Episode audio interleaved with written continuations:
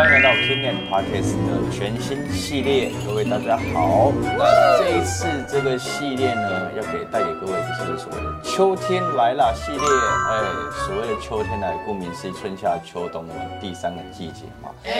那我们今天这一篇也会针对一个主题，也是各位转眼之间可能就要接触到每年一年一度的大事，中国人最引以为傲的一个团聚的节日。中秋食物药物的交互作用。呃，中秋节这个食物上面在吃的时候，其实不外乎就是会吃到一些柚子啊、烤肉啊、月饼啊，对不对？那我们今天当然也有欢迎到我们的专业药师，来，我们欢迎维特。嗨，大家好，我是维特。Hello，维特，各位，不知道维特对今天这个主题有什么想法吗？嗯哦，对，没错，就是中秋节还有很多特殊性的食物嘛。哦然后民众在吃的时候，哇，你像这些东西，烤肉，然后月饼都是我自己也很爱吃的东西啊。哦就是很容易一不小心，就是吃着吃着就，哎，不小心吃太多了。所以你是喜欢吃月饼的？哎，我喜欢啊。哎、那我有个问题，我有个问题，你是属于吃月饼之前会先放进烤箱烤一下再吃，还是就开就直接吃？不会，我会直接吃。你也直接吃。那你下次试试看。对，其实很多人不知道，我小时候也是属于这样类型。真的假的？有这样做吗？会提对，前烤但过？自从有一次我就试着，哎、就是我就我那天就是拿着，小时候看着烤箱说不对，不然我试试看烤一下会怎么样，反正就是糕点嘛。哇，哎、不烤不知道，烤了真的超好吃。假的？我没有试过哎。尤其是可能是里面有蛋黄的，它会变得更加有熔岩，哦，然后皮也会比。较脆了一点点。所以你喜欢吃就是有蛋黄的月饼？对，我喜欢吃有蛋哎，黄。我也是豆沙的我就比较还好，哦但是有蛋黄的真的就很忍不住。那你会喜欢吃绿豆椪吗？那 我好像不是很喜欢，哦就是那种比较传统的，会有一个特殊的味道。所以哦咖喱得还好，因为咖喱肉燥的啊味，道。不不行哎，不行。Oh no。OK，我本来就不太喜欢吃咖喱，所以就但我自己常常在中秋节都会犯一个毛病，什么毛病？胀气。哦，因为柚子，天哪，哎，柚子每次都避障，哎，到底为什么啊，维特哦，等一下我们后面就再来提到这些哦问题。？OK，来一个伏笔。OK OK，好，我们来我们的第一个问题啊，我们请教一下维特哈。我我比较常听到药物跟药物之间其实会有交互作用的，那食物跟药物之间会有吗？呃，其实不止药物跟药物，食物跟药物，食物跟食物间也有可能会有交互作用啊。对 OK 但我们今天主题就是谈这个食物跟药物的交互作用啊。对对对对，那其实大家要知道，就是你你吃药进去身体里面，它其实是一个很漫长的旅程，就是它是需要先经过吸收，吸收之后还要分布到你的全身，嗯，透过血液循环，我们经由肠胃道吸收嘛。当然有些特殊剂型在不同的地方做吸收了。那大部分的药品吃进去肚子，就是由肠子来吸收。那吸收完之后，它就要到你的血液循环里面，然后跟着血流流到全身的细胞、全身的那个血管去。那这个这几个步骤大概会花多久的时间？呃，其实看药品，哦有的药品吸收速度快，有的有的比较慢。然后，有一个平均值。而且而且每一个药品的，我刚才没讲完，就是它是吸收分布，还有一个代谢跟排除，是后面两个，这两个时间又又更就是每个药品会又更不一样。哦对，其实吸收速度是跟大家肠胃道的机能比较比较有关系嘛。那那个代谢跟排除的话，其实就是真的是很看药品，有些药品代谢的速度比较快，可能它、它需要代谢的酵素，我们身体比较多。嗯，那有些药品需要特殊的酵素做代谢，它就是需要的时间就会很长。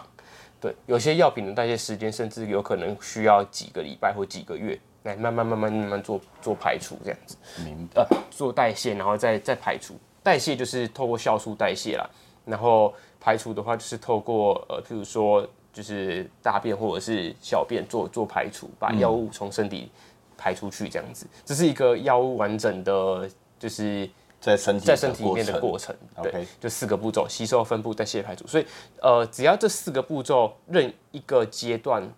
都有可能就是受到食物的影响，而导致这个药物的疗效做受到影响，这样子。嗯，对。譬如说，就是呃，你应该都会听过说，就是有些药可能要饭前吃或饭，有些药要饭后吃。哦，有就是这就是因为这个呃吃饭这件事情，呃，因为你的食物里面可能还有油脂，那油脂就有可能影响到，譬如说脂溶性药品的吸收效果。哦，所以像呃，有些药品会强调说要饭后吃，是因为它在脂溶就有脂肪的环境下吸收效果比较好，所以在饭后吃的时候，呃，就是你的疗效会达到比较比较好的就是疗效这样子。对，那再来就是说，呃，像呃，譬如说胃乳好了。那胃乳的话，这个东西就是要饭前吃嘛，因为你你就是如果是吃完饭后你在喝胃乳，那东西你的这个胃乳没有办法附着在你的胃部表面，其实它就没有办法达到药物治疗的效果。对，这个就是比较简单或比较日常方面的食物药物交互作用的案例啦。嗯嗯嗯。那如果说，因为我们都有提过嘛，就是葡葡萄柚跟一些药其实也是不能间隔太久去吃。对。那该不会说只要是有个柚字的，也就是所谓的柚？柚子也会有这个状况吗？柚，你说那个柚，对，就是葡萄柚跟柚子嘛。哦，对，呃，其实不管是葡萄柚还是柚子，它们都是属于同一个类别的水果啦。就是我们都是说它是这个柑橘属的水果这样子。柑橘属，对，但当然这柑橘属它还有其他的水果种类，不过主要会让我们最担心的就是葡萄柚跟柚子这两种。对，因为这两种水果里面，它们都含有一个药物成分，叫做。Furan furanocoumarin 这个成分，furanocoumarin，对，就是这个成分啊，它会抑制我们肝脏还有小肠里面代谢药物的一个特定酵素。嗯，对。那当那这个酵素它其实是负责很大一部分药品的代谢，所以刚刚前面有提到，就是药品的代谢受到影响的时候，哦，就是这些柚子跟葡萄柚的成分去影响了抑制了这个代谢酵素之后，你的药物代谢速度就会变慢。嗯哼，那代谢速度变慢，就会造成药物在身体里面的累积，所以药药物在身体里面累积之后，就有可能增加药品的疗效。但是疗效增加，同时也伴随着副作用的发生的几率会增加。嗯，也就是说，如果你吃药又同时吃葡柚子或葡萄柚的话，你就有可能比较容易发生药物的副作用。这样子，对。那这时候就是民众就会好奇说，是不是？哎，那我我我就是柚子跟药物分开吃就好了，我可能间隔两个小时、三个小时，我我在吃柚子应该就没差了吧？是啊，对。但是其实就是这个呃，他们对酵素的抑制作用，柚子跟葡萄柚对酵素的抑制作用啊，就是有可能会持续数个小时，甚至到几天的时间啊，这么久？对，所以其实只要你有在服用药物的话，就是还是建议尽量那几天不要吃这两种水果会比较好。对，当然不是所有的药物都会受，都是经由这个酵素做代谢，所以也不是所有药物都会受到影响。但是其实，呃，很多慢性疾病的用药都是透过这个途径做代谢的了。那如果说是柚子口味的什么饮料，或是葡萄柚口味的什么饮料，如果单纯是香精，其实就还好。哦，对，主要还是讲这个天然的柚子或者是葡萄柚，或者是他们做成的果汁，这个影响可能就会比较小一点点。啊，没有，就天然的会影响比较大一点啦。OK，对啊，如果是调味的那种香精，就倒还好。嗯，对对对。那如果是月饼呢？因为月饼其实也是有分甜的跟咸的馅料嘛。那而且配先是面粉，应该是还好对吧？如果是我是指月饼配药的部分。OK，对，呃，因为其实月饼。呃，最主要、最主要会担心的问题，其实是就是它是高油跟高糖制造出来的一个的高油跟高糖，对它的热量其实是很高的，所以其实月饼就是不适合当成正餐使用啊，就是只建议是当做一个休闲的小点心啊，而且不要太多。对，那会不要太多，就是主要又是针对这些呃罹患慢性疾病的病友，就是像。呃，糖尿病啊，高血脂或高血压等等疾病的病友啊，就是你吃太多月饼，就是它是的确有可能造成身体上的负担。尤其你选的月饼，如果是那种有酥皮类的，哇，就是更更有含油量就更高了嘛。或者是还有蛋黄的，因为含有蛋黄的，就是里面可能会有胆固醇，对于高胆固醇的人来说，它是有可能会增加身体负担的。对对，就是这类型的。蛋饼，呃，不是蛋饼，月饼。月饼的话，就是其实会有可能增加是慢性疾病人的负担所以其实，呃，你可以这些慢性疾病人如果想要吃月饼的话，就是少量吃，那或者是选择就是有。添加代糖啊，或者是低油哦。事实上，有些比较健康的月饼，它是有标榜它是低油或高纤维等等的哦产品，会有这样的月饼在。对对对，那可能就要特别去留意一下它的成分，这样子，所以这些月饼会比较比较健康一点，比较适合他们吃啊。嗯，对。那再来的话，就是还要呃考虑到，因为毕竟我们是讲食物药物交互作用嘛。对。那月饼会有什么药物交互作用？就是主要是以红曲这个成分为主，就是有一些月饼它。呃，为了要标榜，因为红曲我们知道都有降低胆固醇的效果嘛，嗯所以它为了要诶、就是有一个呃标榜一个健康对身体好的一个益处哦，所以它可能会在月饼里面添加红曲的成分在里面。诶、的确就对正常人来吃哦，红曲是一个好东西没有错，嗯，对。那但是如果对于那些本来有在服用降血脂药物，哦，尤其是这个 statin 类，就是史他丁类的这个降血脂的药物的话，呃，你就要特别留意这个月饼里面是不是含有红曲啊？哦，对，为什么呢？是因为这个红曲它的降血脂的效果跟刚刚所提到这一类的降血脂药物其实是机转类似的，所以它透过同一个途径来降低我们血脂的话，那有可能就是一样会增加这个药物副作用发生的可能性。嗯，对。那些副作用会有什么状症状？哦，那这个副作用的话，就是 statin 类的降血脂药物副作用最常见就是呃肌肉酸痛哦对，那还有可能会发生一些肠胃道不适的症状，比如说恶心、呕吐啊，或者是、或者是你可能会感觉到比较疲惫的情形啊，这些东西都是比较容易被忽略掉的。所以，譬如说肌肉酸痛，你有可能会觉得是自己拉伤，但是实际上可能其实已经是药物的副作用了。对，所以尽量还是要避免红，就是同时并用红曲的情况。对对对。哎、我没有想过，其实这样交互作用对身体的影响会这么大。那该不会有一些富含维生素的食物也要小心吧？哦，维生素的部分的话，第一个就是说脂溶性的维生素要避免吃太多嘛，因为水溶性的维生素可以透过尿液正常排除掉，所以你摄取过多其实就排掉而已。那脂溶性的话，这些补充的保健食品你吃太多，它其实有可能在身体做累积啦。对，但是当然就是这些呃刚刚提到脂溶性、水溶性这个比较是属于保健食品方面的嘛。那如果食物中的维生素的话，我们会比较担心的是维他命 K 这个成分啊。那呃，如果有在服用一个抗凝血药物，叫做华法林，就是瓦法瑞这个药物的话，呃，这类的患者你应该要特别留意，就是维生素 K、维他命 K 的这个摄取。为什么呢？因为维他命 K 它会去呃抑制这个瓦法瑞的抗凝血作用。那这些人为什么会需要吃这个药？就是因为通常是因为装了金心脏装了金属支架，那因为这个金属支架它是一个外来物质。好，容易让你血管经血流经过的时候，在里面产生凝血的问题。那凝血就会产生血栓，就会再次把血管堵起来嘛。所以为了预防你的血血液凝集，所以我们就会吃这个抗凝血的药物，让你血液比较不会凝凝固，产生血栓，就是我们说的通血路的药啦。对，那这这个药啊，就是它的服用过量的解毒剂就是维他命 K。嗯，所以你今天吃了。呃，含有过量维他命 K 的食物的话，就有可能抑制这个抗凝血作用，导致你血管比较容易产生血栓，哦，就会有有损这个支架产生的效果了。但通常哪些食物里面富含维他命 K？因为其实我刚刚对你维他命 K 的时候是有点疑惑，就是我人生第一次听到这个维他命。哦，维他命 K 主要是存在呃动物的内脏，尤其是肝脏里面，然后还有包括深绿色的蔬菜。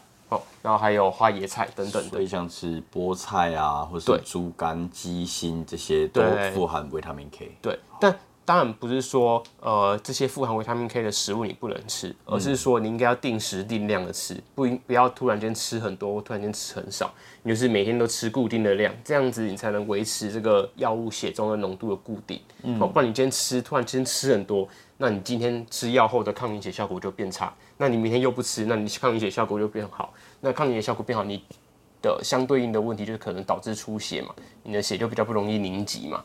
对对对，所以最好的方法其实是定时定量的吃哦，不是避免了。嗯，对。然后再来就是说，其他一些食品有可能影响这个瓦法瑞的这个抗凝血的作用，像是什么？比如说，呃呃，一些中药的药材，丹参、当归。银杏这些的，哦，还有还有一些蔓越莓汁、蜂王乳，还有剂量过高的鱼油，哦，都有可能去增加。那你这样表示，比如说当归羊杂里面当归下水汤就会超级多维他命 K。呃，它不是维，它不是维他命 K，这这些食物它其实是透过别的机转，它本来就是活血化瘀的一些药物啦，就是中医在使用的药物。那活血化瘀药物就有可能增加出血的风险嘛？啊，你又使用抗凝血剂，所以就是两个是加成的效果。嗯，对。那另外一方面的话，就是呃，人参的话，反而是有可能会抑制抗凝血的效果了，所以也要避免吃这样子。了解，对。那我还想到一个、哎，就像是我们很常喝的牛奶，这个就还好吧？呃，牛奶的话，就是如果你今天本身有在吃药的话，其实也是有可能导致药物交互作用。对，而且不止乳，不止牛奶，就是呃含有钙离子的呃乳制品啊，或者是钙片啊这些东西，都有可能会影响到部分药品的作用啊。它的影响方式主要是可能会跟药品产生螯合。哦，在肠胃道的地方产生螯合之后，它就会影响药品的吸收。什么叫螯合？就是它的离子的部分，就是跟药品产生作用，哦所以它可能会产生沉淀啊，或者是让它的分子变它变得更难吸收。，OK，对，那主要会影响药物，包括这个四环四环素类的抗生素啦，四环素类，对它是一类的抗生，它是某一个特特定类别的抗生素这样对，那蛮常用在外用，但是外用其实就不受影响，因为我们刚刚说的是吸收的肠胃道吸收部分，所以外用其实还好。那另外一类的药物是这个那个喹诺酮类，就是喹喹诺酮类的抗生素。哦，哦，然后还有呃其他的像是呃某一种呃抑制骨质疏松呃延缓骨质疏松的药物，这个双磷酸盐类的药物也会受到这个牛奶哦钙离子的影响。那最后就是甲状腺的补充剂也有可能受到影响，这样。甲状腺的补充剂该不会就是那个，比如说像是糖尿病患者会需要去补充的东西，是吗呃，？就是低甲状腺的人会需要补充的。对对对对，可或或者是你有做甲状腺手术，有做切除的话，你可能甲状腺本身分泌不足，嗯，那就要透过这个药物来做补充。哦，不过就是如果你不确定，你不确定这类型的这个呃药物会不会受到特定的食物影响的话，其实是可以去留意一下。呃，药袋上面通常会有写一些使用的注意事项对。那其实这样听下来很简单啦、就是吃药就是给我乖乖配水嘛，哦、对是，是这样？应该是说，刚刚前面有提到嘛，就是有些食物，就算你跟药物做区隔之后，还是有可能会影响到药物。哦当然这是比较特定的情况啊，但是呃，就是如果有有吃像柚子啊，或者是月饼啊，或者是刚刚提到的乳制品啊这些的话，其实你都要在服药的时候多多留意啦。对，因为其实食物跟药物的交互作用不止刚刚上述提到这些，我只是举一些比较生活中常见的例子。那当然还有很多一些比较比较细节的地方啊。对，所以呃，如果你自己本身是有在服用药物的患者，或者是你有在吃保健食品等等，或者是中药材，照着医生给的建议去吃。应该说你在看医生的时候，你应该主动告诉医生你有在吃这些东西。哦对对对对对对我们，在医院的时候，就是医生跟药师都会帮你评估说，哦，你现在吃的这个保健食品，或者是这个中药成分，或是你本身有在用的一些西药，哦会不会跟这次开出来的药有什么交互作用存在？哦，那有的话就是可以帮你选择其他的替代药物啊，或者是说帮你评估怎样可以避免交互作用这样子。嗯，主动告知医疗人员你自己有正在服用些什么样的保健食品，还有你自己还有在服用些什么样的中药材，对，这样的话你才可以让医生去配对正确的药物给你去服用。对对对。那再来就是刚刚你提到吃药的时候，就是尽量最好的方式就是配水吃。OK，对，那尽量饭后，呃，不是饭后，就吃药之后避免喝酒，然后也避免在就是吃药后直接喝乳制品跟或者是咖啡等等的特殊的饮品啦。对，就是配水是最安全的选择。这样，了解。那你自己有对平常，比如说，因为接下来的时间，你中秋节其实不外乎就是要烤肉嘛，哦，对啊，你有没有想讲的？因为毕竟我我觉得烤肉这个过程中，其实有些人也会不知不觉可能就犯了傻。哦，犯了傻哦，那你就是说我们在烤肉的过程，避免在室内的地方做烤肉嘛？哦，这肯定的，对对啊，因为就是这应该是个尝试啊，就是空旷的地方，你在室内你会被烟烟熏死，但而且你这个就是那个炭火这边燃烧也会导致呃二氧化碳跟一氧化碳的产生嘛。没错，还要记得切呃确切的记得一件事情，就是生熟时一定要分开那只夹子，因为我身边就是会有那种朋友，你应该懂，哦就是有些白痴他就是终究会拿着熟食的夹子去夹生没错肉。，以前位别，那真的很危险。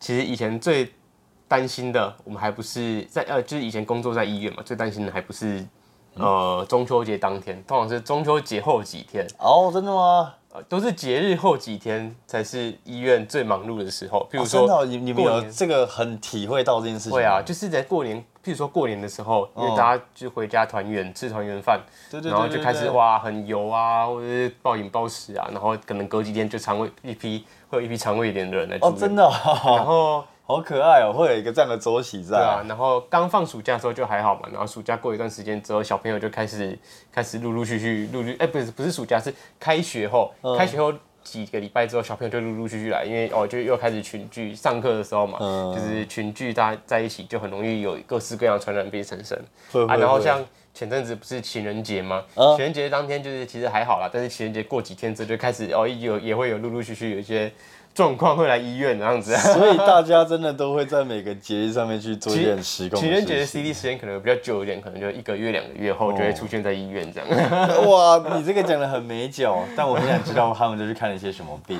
到时候你不能讲，没关系。所以其实呃，在享受这个节日的过程，还是要留意一下，不管是食物的安全，还是用药的安全，都还是一些细节。没错没错，希望各位在今年的秋天都可以好好过今年二零二三年的这次的中秋节。嗯，毕竟中秋节真的是一个大家都很 care 的一个节日，各位自己在烤肉的时候也要注意安全哦，记得要把生熟食的夹子给分开分好。